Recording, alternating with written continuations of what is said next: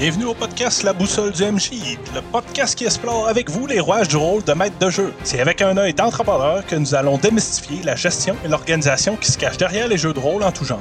Accompagné de mon co-animateur et d'invités de tous les horizons, nous allons prendre au sérieux cette activité unique et infiniment créative qu'est le jeu de rôle.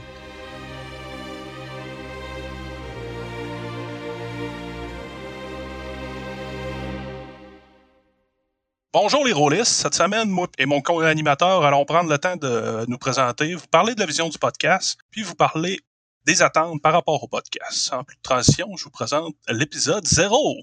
Salut Jimmy. Salut Mick. Bon, pour commencer, j'aimerais ça que tu prennes le temps de te présenter. Oui, parce que je veux dire, euh, euh, qu'est-ce que je fais là dans un podcast du jeu de rôle et du GN euh, en général? Fait que mon nom, c'est Jimmy Dallaire. Disons que j'ai un parcours assez particulier. ça fait 25 ans que je suis compteur de jeux de rôle. Quand tu parles de compteur de jeux de rôle, tu, tu parles au niveau de Donjon Dragon et. Ben, en fait, c'est ça qui est drôle. moi, j'utilise le terme compteur de jeu de rôle. Je sais que là, euh, le podcast s'appelle La boussole du MJ, MJ pour maître de jeu. moi, je vois une différence entre compteur puis maître de jeu. Puis en même temps, maître de jeu, pour moi, c'est plus large. Il y a toutes sortes de jeux qui peuvent avoir un maître du jeu. Qu'on pense, mettons, à Loup-garou de tierce-lieu qui a besoin d'un maître du jeu, puis que le maître du jeu peut vraiment injecter une belle énergie dans le jeu. Mais là, si on parle vraiment, quand je dis compteur de jeu de rôle, c'est que j'ai commencé compteur dans un grandeur nature. Je sais pas si tu t'imagines. OK, oui. Euh, quand tu dis compteur dans un grandeur nature, tu veux dire euh, un grandeur nature que tu as créé ou? Non, même pas. Là. C'est, en fait, quand j'étais jeune, j'avais 12 ans, euh, j'ai des amis de secondaire qui vivaient dans le fond d'un rang. Ils m'invitent chez eux. Puis un moment donné, ils disent Hey, ça serait le fun de faire un grandeur nature de Donjon Dragon. Puis là, je suis comme C'est quoi ça, un grandeur nature? C'est quoi ça, Donjon Dragon? Je connaissais zéro, là. J'ai 12 ans. Puis là, ils m'expliquent qu'ils se fabriquent des armes en mousse, puis qu'ils se tapent sa gueule dans le bois, puis qu'ils s'inventent des personnages, puis ça avait l'air bien trippant. Fait que, euh, ils appellent leurs amis, puis tu sais, des kits de rang, je sais pas si tu sais comment ça fonctionne. C'est vraiment un tout le monde s'appelle puis tout le monde joue ensemble dans le bois en arrière de chez quelqu'un parce que tu sais, il n'y a, pas grand chose à faire. Là. Tu peux pas prendre ton vélo puis aller au dépanneur du coin. ah, c'est sûr. Fait que euh, l'idée, c'est ça, c'est qu'ils appellent leurs amis, puis euh, ils se donnent rendez-vous, puis ils me donnent un épée, un bouclier, ils me montrent un peu euh, puis eux, leur mentalité, c'était quand tu rentres sur le terrain, automatiquement, tu es en personnage. Si tu croises quelqu'un de la faction adverse, il faut que tu te battes. Sais, là, c'est permanent, c'est constant. Fait qu'on arrive là-bas, et on se tape un peu sa gueule. Je découvre le merveilleux monde des épées en mousse. Puis là, après ça, ils s'arrêtent puis ils disent C'est plate, faudrait une histoire, faudrait une quest. Là, je fais OK, c'est quoi ça une quest? Fait que là, ils m'expliquent un peu puis ils disent Mais ça prendrait un maître de jeu. Là, je fais OK, c'est quoi un maître de jeu? Fait que là, finalement, je fais Ben, je vais l'essayer. Fait que première expérience de jeu de rôle à vie, je me suis ramassé maître de jeu d'un GN de 20 kids de 12 ans dans un bois dans le fond d'un rang à Jonquière. OK. Colin, donc tu as commencé euh, assez rapidement. Là. De master, euh, de maître de jeu, là, ça, a commencé d'un coup sec. Oui, oui, oui. Ben, la plupart des gens ont l'impression que ça prend une progression. Tu commences joueur, puis un jour, tu deviens maître de jeu, tu t'essayes. Mais tu peux commencer directement maître de jeu si c'est ça ta passion, puis c'est ça ton intérêt. Parce que joueur puis maître de jeu, c'est comme comparer joueur de hockey puis coach de hockey. C'est vraiment pas la même chose. Donc, un peut aider à l'autre, l'expérience de l'un peut aider à faire l'autre, mais c'est vraiment comme deux, euh, deux passe-temps différents. OK. Puis toi-même, Mick, euh, de ton côté, qu'est-ce qui t'a motivé à, m'inviter à faire ce podcast-là? Ben, en fait, je suis quand même un bon amateur de podcasts. Euh, j'en écoute régulièrement. À force de me promener un peu, j'ai remarqué qu'il y avait certains podcasts qui discutaient un peu des GN, mais il n'y avait rien vraiment qui se concentrait directement sur l'aspect des maîtres de jeu. Je trouve que c'est quand même la partie la plus importante d'un GN ou d'un jeu de rôle en, tant que tel, c'est la gestion qui vient en arrière de tout ça. J'ai fouillé sur les sujets, j'ai lu beaucoup, mais ça fait juste effleurer ce sujet-là. Donc, moi, pour moi, c'était quand même important. Du côté des grandeurs nature, dans le fond, moi, j'ai commencé, j'avais environ une quinzaine d'années. J'ai commencé également par un grandeur nature. J'étais un amateur avant de MMORPG. Donc, euh, j'ai joué longtemps à des jeux euh, en multiplayer avec mes amis. Par la suite, je me suis fait inviter à un grandeur nature. Cette grandeur nature-là n'existe plus actuellement. Ça s'appelait l'Ordre du lys de Cendre. Je ne sais pas si tu connais. Ouais, le nom sonne, de, sonne une cloche. Ouais. Donc, euh, c'était un grandeur nature avec des XP. Donc, euh, tu pouvais monter de niveau. Moi, j'ai été au dernier, malheureusement. J'ai eu beaucoup de plaisir. C'était ma première expérience. J'ai fait un magicien, puis là, je me suis fait un bâton le soir avant de me rendre. On a eu bien du fun. Mon père me regardait avec des gros yeux en voulant dire C'est que tu fais là dans le garage? C'était genre la première fois que j'y allais. Oh oui, puis en plus, euh, tu sais, on s'entend que c'était méconnu euh, quand nous, on était jeunes, là, c'était pas euh, aussi populaire. On sortait à peine de la fameuse crise des gens aux États-Unis qui pensaient que c'était des cultes satanistes, les jeux de rôle. ben, c'est ça. Puis il était habitué quand même que son fils soit à l'ordinateur plutôt qu'être à l'extérieur, vu que j'étais un grand amateur de jeux MMORPG. Fait que là, quand il m'a vu dans le garage, il se posait bien des questions. Mais c'est ça, je me suis préparé vite et vite. C'est un GN de je pense, deux jours, si je me souviens bien. Donc, on dormait là, il y avait des lits fournis. C'était comme un auberge un peu. Puis on a eu bien de fun. Moi, c'était ma première expérience. J'ai jamais eu d'expérience en tant que maître de jeu. Ça a surtout été en tant que joueur. Pour ça, un peu que je m'intéresse à tout ça. J'aimerais ça connaître un peu euh, le fonctionnement, puis voir l'en arrière de tout ça. Ben écoute, moi j'apprécie beaucoup l'invitation parce que j'adore en parler les jeux de rôle, pour moi, c'est, tu sais, comme je dis, ça fait 25 ans que je suis compteur, puis le métier de compteur, la, tâche de compteur, c'est aussi de se soucier du plaisir de ses joueurs. C'est de s'assurer que tout le monde autour de la table ou dans un grandeur nature ont du fun. Fait qu'il y a aussi une notion de vouloir partager cette passion-là avec les autres, autant durant l'événement qu'avant qu'après. Fait que je suis vraiment content de participer à ce podcast. Bah, ben, je suis bien content aussi que tu sois là avec moi. Puis d'après moi, on va avoir beaucoup de plaisir. Euh, Jimmy, si je me trompe pas, euh, tu as déjà euh, organisé des événements, si je me souviens bien. Oui, oui, oui. En fait, j'ai un background très, comment je pourrais dire, expérimental, parce que au-delà du premier grandeur nature de, de flot de 12 ans de fondrant, là, que finalement, on a eu tout au long de l'été, régulièrement, on se retrouvait là-bas, puis j'avais étoffé l'histoire, puis je faisais tous les personnages euh, non-joueurs, toutes les PNJ. J'y ai mis de l'énergie, puis ça a duré un certain temps. Après ça, il y a comme eu une pause où là, j'ai vraiment découvert le jeu de rôle sur table. Mais ensuite, je me suis quand même, quand j'ai découvert les jeux de rôle avec la géopolitique, donc les jeux de rôle qui ont vraiment comme un, système de règles, d'armée, de ressources, plus étoffé. J'ai lancé un grandeur nature vraiment euh, taverne qu'on appelle.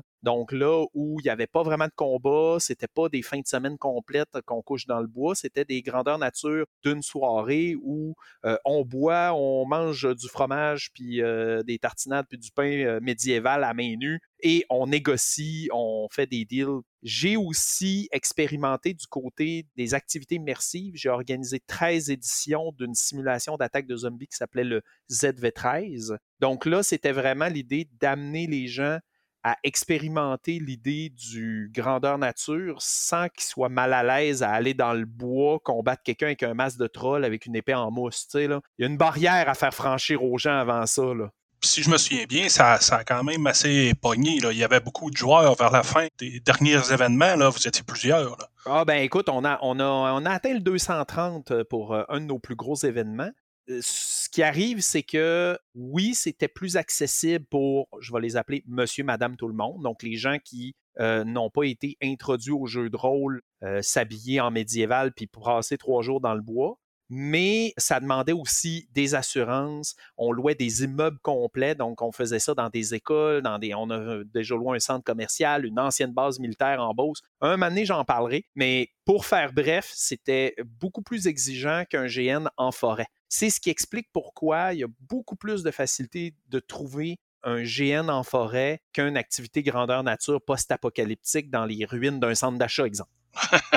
ah ouais. Donc, euh, tu parlais de grandeur nature, de jeux de rôle, tes expériences. Tu as pas mal fait le tour. Moi, de mon côté, au niveau des jeux de rôle, euh, dans le fond, j'ai connu par la suite des GN, j'ai fait des jeux de rôle. J'ai joué beaucoup à Donjon Dragon. J'avais des amis que j'ai connus euh, au secondaire qui m'ont présenté. J'avais jamais entendu parler tout court de ces jeux-là. ça a quand même été assez long, l'explication puis le vivre. J'ai eu beaucoup de plaisir. Après ça, c'est moi qui les ai initiés aux grandeurs nature. Donc, je les ai invités euh, pour la première fois à faire un GN. Je pense que c'était une grande guerre euh, la première fois qu'on a fait. Je dis grande guerre, mais on devait être 30 contre 30.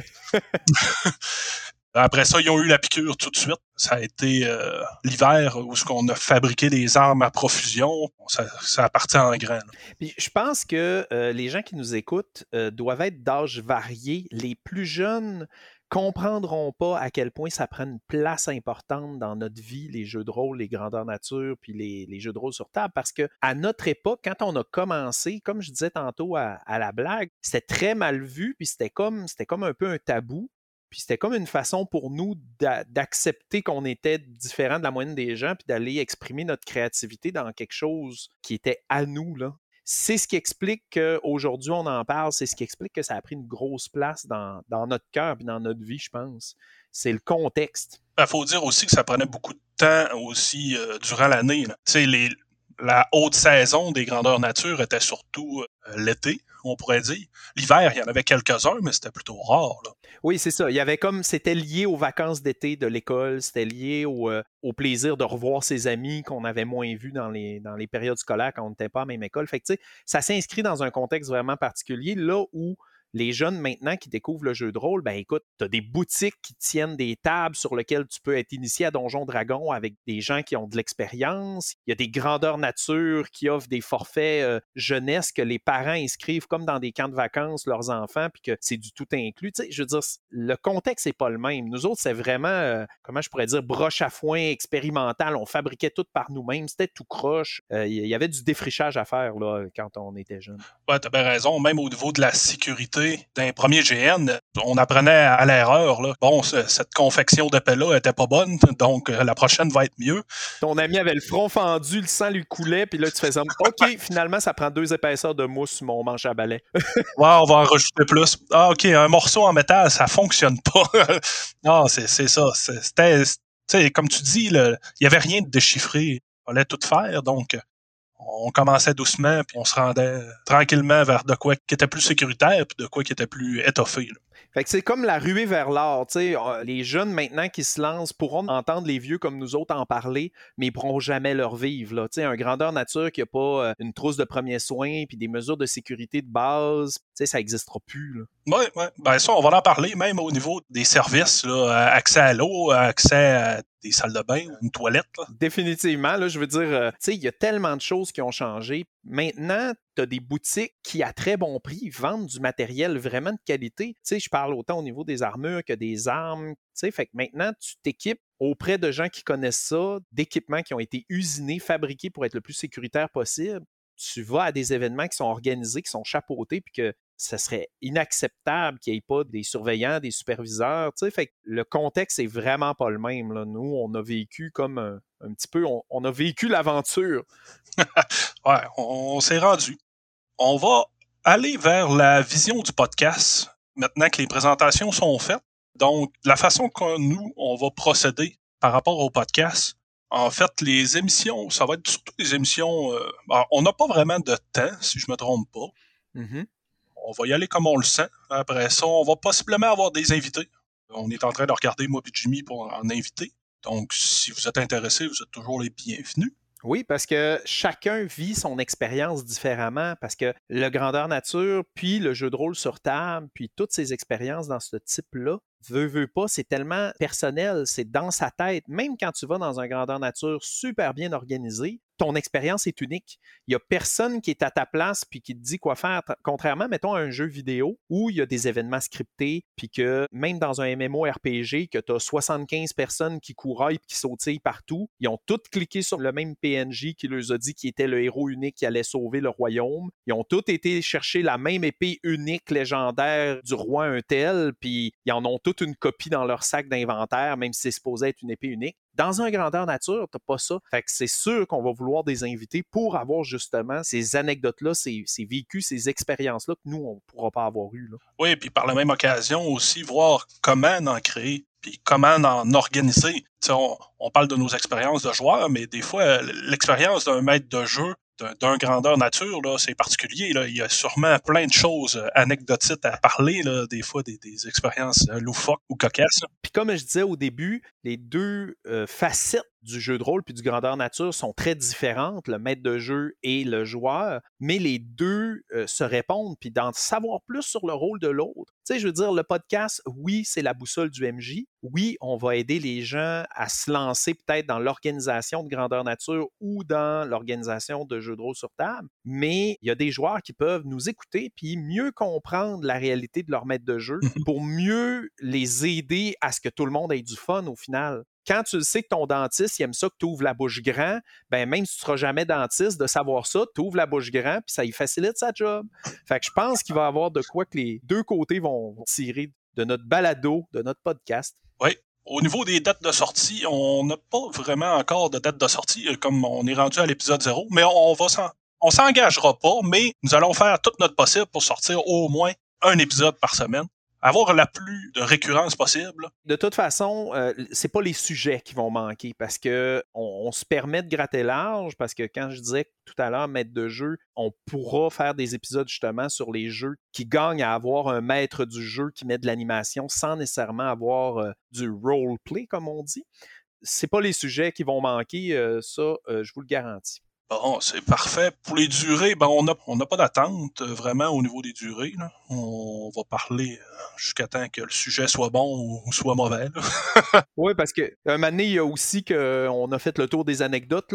On peut dire 25 fois la même chose d'un angle différent. Ce qu'on veut, c'est vraiment euh, passer notre savoir, passer notre expérience, puis en même temps partager. Parce que je pense que moi, c'est la chose que je retire le plus de ce podcast-là, c'est de créer une communauté. Ça fait 25 ans que je suis maître de jeu, que je suis compteur de jeux de rôle. Puis pour moi, c'est à part entière. Je me vois pas comme un joueur, je me vois pas comme un rôliste, je me vois vraiment comme un maître de jeu. Puis j'ai rarement l'occasion de m'asseoir avec d'autres personnes qui, comme moi, se considèrent maître de jeu avant tout. Puis d'en parler, puis de dire, d'échanger sur le sujet, c'est difficile. Il n'y a pas de communauté autour de ça. Fait que moi, je vois vraiment le podcast comme une opportunité de faire s'intéresser les gens à cet envers de la médaille-là, à l'organisation, à la complexité, au scénario, au PNJ, à l'équipement. Il y a tellement de choses à savoir. Puis plus on va en parler, plus ça va intéresser de gens, plus il va y avoir de gens pour en parler, puis faire un discours. Fait que ça, c'est ce que je veux en retirer. Mais c'est vrai que tu en parles, euh, puis pendant que tu fais cette réflexion-là, c'est rare que des maîtres de jeu vont avoir une discussion entre eux, de parler comment ils gèrent leur côté ou les personnages. En tout cas, j'en ai jamais entendu parler. Ben, c'est parce que normalement, les maîtres de jeu, c'est comme une espèce de rôle par défaut toute game de jeu de rôle sur table doit avoir un maître de jeu. Tout grandeur nature a besoin d'un passionné craqué qui met son cœur sur la table et qui met toute son énergie à ce que le GN existe. Fait que, tu sais, ça demande cette espèce de dévotion-là. Puis dans le cas des jeux de rôle sur table, souvent, c'est une gang de joueurs qui ont le goût de jouer, puis qu'ils n'ont pas de maître de jeu. Fait qu'il y en a un qui fait comme se sacrifier à prendre le rôle de maître de jeu. S'ils aiment ça, tant mieux. Souvent, c'est comme avec une condition de, ben écoute, je vais l'aider pour 5 games, 10 games, mais après ça, ça sera ton tour. Il y a comme cette espèce de compromis-là. Fait que, tu quand des gens qui aiment quand même être maître de jeu sont ensemble, souvent, ils vont pas parler du fait d'être maître de jeu. Ils vont dire, ben c'est ton tour de l'être, les autres vont être joueurs, puis ils vont jouer. Pourquoi parler du monde du maître de jeu quand tu peux juste t'asseoir puis jouer? Fait qu'il y, a cette réalité-là aussi que moi, personnellement, j'ai jamais vécu parce que j'étais toujours le maître de jeu dans tout ce que j'ai vécu, mais ça faisait en sorte que quand je voulais parler maître de jeu avec les autres, ben, ils disaient, ben, regarde, pourquoi je parlerais de la fois où j'ai été maître de jeu avec d'autres amis? Là, t'es là devant moi, sors les dés puis sois mon maître de jeu. Fait que je faisais comme, OK! fait que là, euh, ça va être l'occasion justement que les maîtres de jeu nous contactent, nous envoient leurs questions puis qu'on puisse ouvrir le dialogue, voire même les avoir à l'émission. Oui, oui, oui en fait, euh, pour euh, qu'ils puissent nous rejoindre. Pour l'instant, on va avoir une page Facebook, dans le fond, au nom du podcast, donc la boussole du MJ. Vous pouvez toujours nous euh, envoyer vos questions par là ou communiquer avec nous, si vous aimez ou peu importe. Bon, Jimmy, moi, je passerai aux questions. Questions en rafale? En rafale, ouais. Je vais te poser pour la première. Donc, quel est le GN, jeu de rôle, jeu de société que tu recommandes le plus souvent? Ben écoute, si j'y vais en décortiquant les trois, GN, ça n'aura pas le choix d'être bicoline. Je veux dire, on a la chance au Québec d'avoir le plus gros événement médiéval immersif en Amérique du Nord. Puis il est pas loin, il est à quelques heures de route, peu importe où vous êtes au Québec. Fait que c'est sûr que Bicoline, j'invite tout le monde à venir à Bicoline. Ça fait dix ans que j'y vais. Par contre, je vais aussi encourager tout le monde à essayer le GN de forêt euh, plus proche. Euh, un petit GN fait avec le cœur de 20-30 personnes, ça n'a pas le même charme, ça n'a pas les mêmes opportunités. Fait que ça, ça serait ma recommandation pour le GN. Pour le jeu de rôle? Jeu de rôle, euh, moi, j'ai étrangement, quand je dis que j'ai commencé comme maître de jeu d'un GN de 20 personnes, pour le jeu de rôle, c'est la même chose. J'ai pas commencé avec Donjon Dragon comme tout le monde. Moi, j'ai commencé avec Vampire Mascarade. Fait que je vais recommander Vampire la Mascarade à beaucoup de gens parce que beaucoup de gens ne connaissent le jeu de rôle sur table que par Donjon Dragon. Et ils ont une vision du jeu de rôle qui est très mathématique, avec des monstres, avec des statistiques, avec du loot, des trésors, des maps avec des cases, avec des déplacements. C'est très jeu de société. Alors que moi, j'ai commencé avec Vampire. Fait quand j'ai découvert Donjon Dragon, j'avais déjà l'habitude de jouer des jeux où ton personnage peut être entièrement social, puis il sera pas inutile, il sera pas superflu, il sera pas une risée, puis il s'ennuiera pas pendant la moitié de la session parce que c'est un combat, puis que les autres sont utiles au combat, puis que lui, comme il est monté social, ben, il n'y a rien à faire. Puis ça sera pas un, pendant que là, il va s'amuser à faire son bout de social, les autres vont se tourner des pouces en ayant hâte au prochain combat parce que les bonhommes sont montés combat. Euh, Vampire Mascarade a vraiment la possibilité d'avoir un personnage focusé sur l'intelligence ou focusé sur le social, ou même un personnage poche. Tu sais, tu peux, dans Vampire Mascarade, faire le pire loser possible, puis le plaisir vient du fait qu'il est maladroit, qu'il est insécure, tu sais, puis c'est là le plaisir, tu sais. Fait que côté jeu de rôle, moi, je recommande Vampire Mascarade et par le fait même tout le World of Darkness qu'on appelle le monde des ténèbres. Ah, je savais pas que Vampire Mascarade était un jeu sur table. J'ai toujours entendu parler du côté euh, grandeur nature, mais j'avais jamais entendu parler du côté euh, sur table. Fait que tu me l'apprends.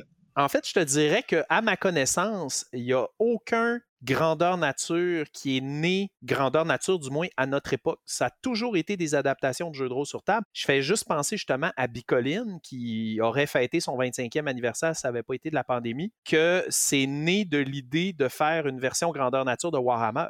OK. Ah, ah, ah ça, je n'étais pas au courant. Puis, euh, côté euh, jeu de société. Oui, ben, jeu de société, rendu là, il y en a tellement ça dépend tellement de ce qu'on veut vivre côté jeu de société. C'est sûr qu'en ce moment, je joue beaucoup à Gloomhaven, qui est numéro un sur les jeux de société sur Board Game Geek depuis euh, un bout de temps maintenant. Loup-garou de Cercelieu est une expérience unique à vivre en gang qui vient vraiment amener le côté social. Je pense que Loup-garou de Cercelieu, je le recommande surtout en expliquant aux gens que dans la vie, si tu veux devenir plus fort, tu prends des poids puis tu soulèves des poids. Si tu veux devenir plus intelligent, tu prends des livres, tu lis plein de livres. Mais si tu veux devenir plus habile socialement, tu fais quoi? tu joues à Loup-garou de Cercelieu. C'est le jeu qui va être l'équivalent de s'entraîner à mentir, détecter les menteurs, euh, manipuler, tromper. Ça, je dis ça, ça sonne méchant, là, mais écoute, euh, Loup-garou de Cercelieu, je me souviendrai toujours dans mes premières parties, il y a un couple qui arrive, puis le gars regarde sa blonde, c'est un loup-garou. puis là, elle devient rouge, puis elle est super mal à l'aise, puis c'est comme, ah non, ça se voit dans sa face, puis effectivement, c'est un loup-garou. il l'a reconnu de suite.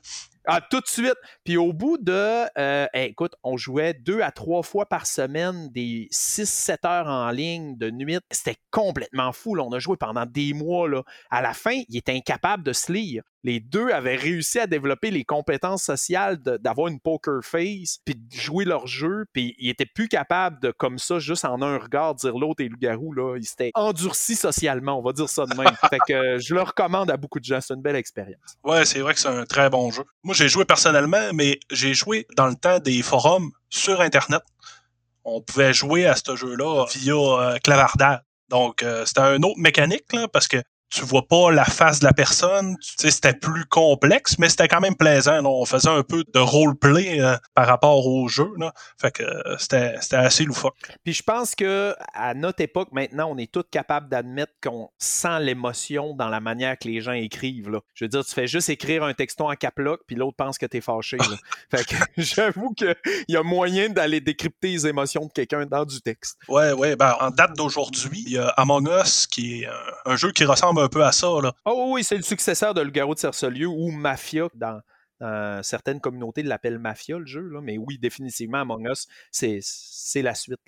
Bon, ben, moi, de mon côté, euh, les GN, les jeux de rôle, les jeux de société que je recommande le plus souvent, euh, moi, je vais recommander un, GN dans ma région, qui est Alestrom. J'ai joué euh, plusieurs fois chez eux, j'ai toujours apprécié. ça fait peut-être quelques années, malheureusement, avec le travail que je ne suis plus capable de me présenter là-bas. C'est pas que je veux pas, c'est vraiment l'horaire qui fait ça. Mais euh, j'ai bien hâte. Là. Cette année, j'avais l'intention d'y retourner, puis là, euh, le COVID est arrivé. malheureusement, mon élan a été freiné. Euh, abruptement. Puis ce que j'aime beaucoup de l'Aistrom, ils sont vraiment en train de se bâtir un beau petit village à Sainte-Monique. Fait que ça, effectivement, ça vaut la peine. Oui, oui, oui. Doucement, là, ça grossit. Pour les personnes qui savent pas euh, c'est quoi Alstrom, ben, les liens euh, vont être en description de podcast. Donc, si vous voulez y accéder, il n'y a pas de problème. Pour le jeu de rôle, le jeu de rôle que j'ai joué le plus souvent, le jeu que j'ai préféré, j'ai joué à Donjon Dragon 3.5 euh, assez longtemps. J'ai eu deux maîtres de jeu qui se sont succédés. Comme tu disais, ils faisaient cinq quêtes, l'autre en faisait cinq. Fait que c'était bien plaisant. Là. On avait un peu de toutes sortes. Mais le dernier jeu que j'ai joué beaucoup, moi, c'est Exalt. Je sais pas si tu connais, Jimmy. Ben, il est avec le D10 système. C'est de la même compagnie que Vampire Mascarade, mais pas le même style, si je me trompe pas. Ah, effectivement. C'est un style plus, on pourrait dire, oriental. Mais euh, c'est du côté de l'épique, là. Tu sais, ça laisse beaucoup de place au niveau des descriptions puis au niveau du personnage. Fait que c'est il y a moins de mathématiques un peu, donc ça laisse beaucoup plus de place. Ça doit être possiblement plus complexe pour le maître de jeu. J'ai jamais demandé à mes maîtres de jeu si pour eux c'était plus de travail. J'imagine que oui.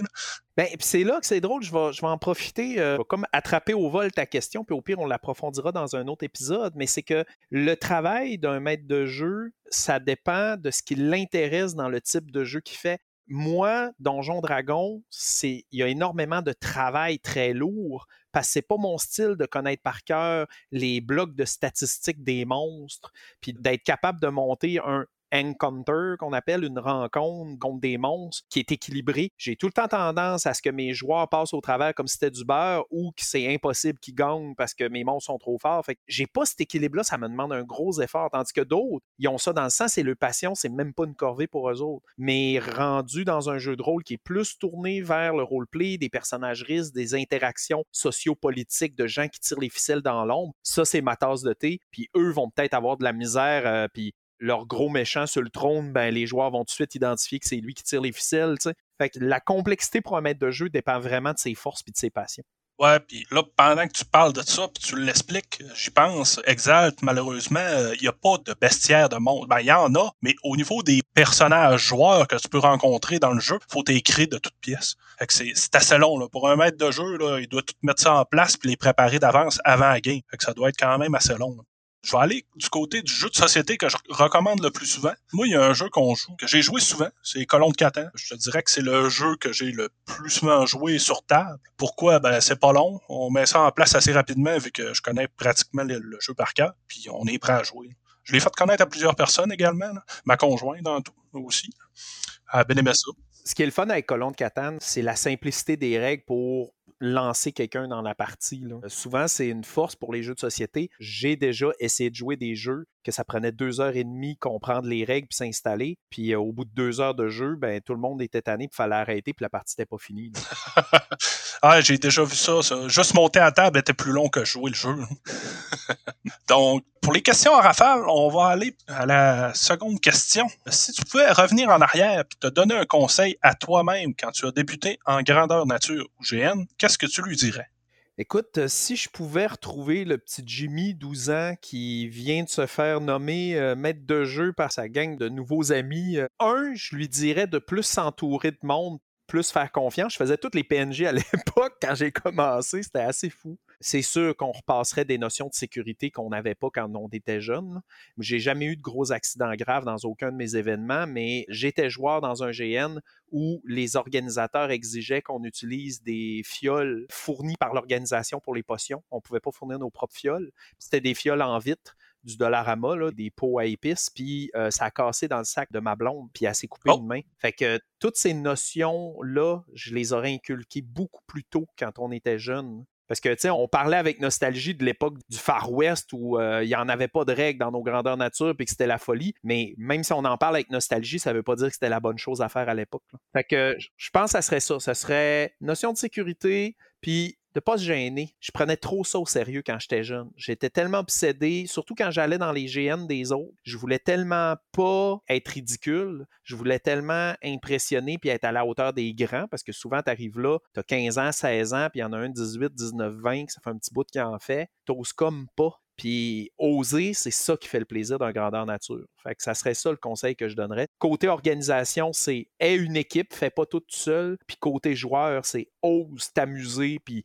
être extravagant, puis lâcher ton fou. Ah, ben, tu parles de ça. Moi-même, là, je me suis jamais, tu sais, côté extravagant, j'ai toujours fait attention. J'ai toujours eu de la difficulté à traiter avec les, plus vieux joueurs. Là. Quand je parle de plus vieux joueurs, je parle de eux qui étaient le plus expérimentés dans le GN. Souvent, euh, tu sais, quand tu commences un GN, euh, le GN, ça fait quelques années qu'il est déjà débuté.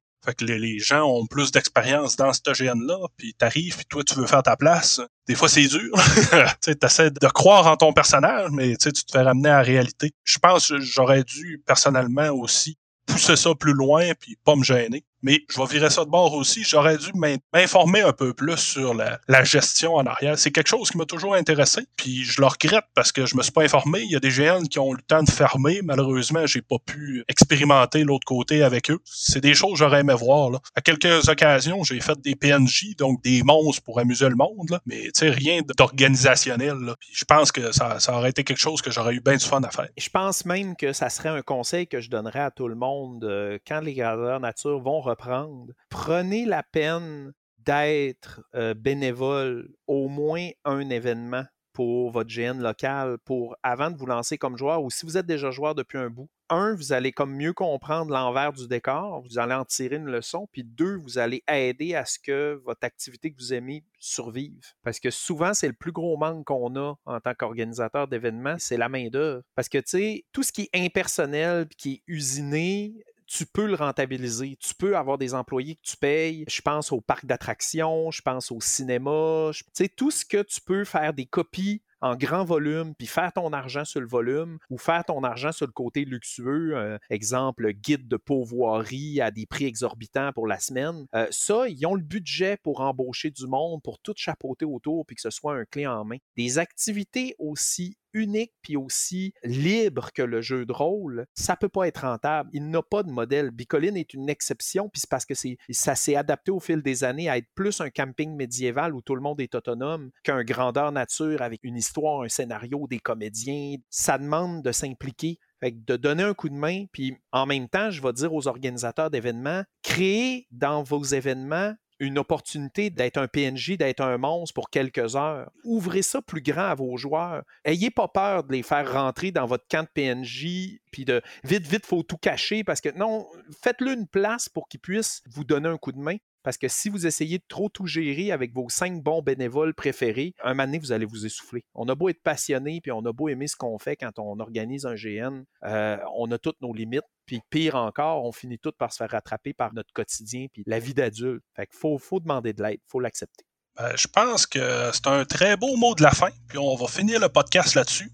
Jimmy, euh, je te remercie beaucoup. Ben, merci, Mick, de l'invitation. Je pense qu'on va avoir beaucoup de plaisir. Il y a beaucoup de choses à dire, beaucoup de sujets. Puis j'en profite pour inviter les gens à envoyer leurs questions pour le sujet qu'ils aimeraient entendre parler. Je pense qu'on a beaucoup de choses à vous communiquer, euh, à passer comme information. Gênez-vous pas. Oui, puis le lien vers la page Facebook va être en description du podcast. Donc, n'hésitez pas à communiquer avec nous. Ça nous ferait plaisir. Fait qu'on va vous dire à la prochaine et merci beaucoup. Puis bye bye. Bye. J'espère que vous avez apprécié cet épisode de La Boussole du MJ. Rendez-vous sur iTunes ou toute autre application de podcast et laissez-nous une évaluation 5 étoiles. C'est un soutien énorme et cela nous aide à faire connaître le podcast auprès des autres rôlistes.